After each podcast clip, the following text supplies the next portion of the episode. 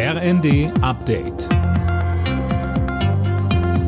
Stündlich neu. Auf den Punkt informiert.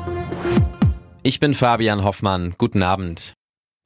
Weitere Waffenhilfe für die Ukraine, die hat Bundesaußenministerin Annalena Baerbock zum zweiten Jahrestag der russischen Invasion zugesagt. Sie hatte ihren ukrainischen Amtskollegen Kuleba in der Hafenstadt Odessa besucht. Baerbock sagt, wir unterstützen euch jeden weiteren Tag, auch mit Waffenlieferungen. Und sie ergänzt im ZDF. Wir waren nicht darauf vorbereitet, dass der Angriffskrieg nach Europa zurückkommt. Deswegen mussten wir ganz, ganz vieles anders machen, neu machen.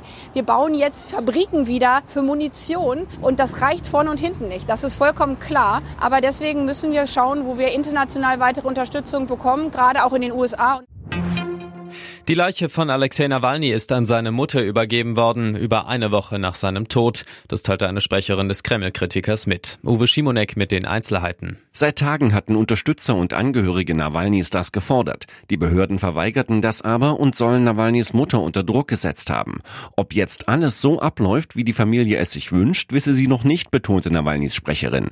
Letzte Woche Freitag war bekannt gegeben worden, dass der 47-jährige Kreml-Kritiker in einer Strafkolonie gestorben ist. West Westliche Politiker werfen Russlands Präsident Putin vor, für den Tod verantwortlich zu sein. Die neue Partei von Sarah Wagenknecht hat in Sachsen ihren ersten Landesverband gegründet. Als Bundespartei hatte sich das BSW bereits im Januar formiert. Die Partei will bei der Landtagswahl im September in Sachsen antreten. Umfragen zufolge könnte BSW der Einzug direkt gelingen. Auch in Thüringen und Brandenburg will man in diesem Jahr in die Landtage. Der Dokumentarfilm The Homie hat bei der Berlinale den Goldenen Bären bekommen. Das gab die Jury der Berliner Filmfestspiele bekannt. Der Film der französischen Regisseurin Marty Diop beschäftigt sich mit der Rückführung afrikanischer Schätze aus einem Pariser Museum. Sieg für die Bayern im Spitzenspiel der Fußball-Bundesliga. Nach zuletzt drei Pflichtspielniederlagen gab es gegen RB Leipzig ein 2 zu 1. Nun sind es wieder acht Punkte Rückstand auf Tabellenführer Leverkusen. Die weiteren Ergebnisse Union Heidenheim 2 zu 2, Gladbach Bochum 5 zu 2, Bremen Darmstadt 1 zu 1 und Stuttgart Köln 1 zu 1.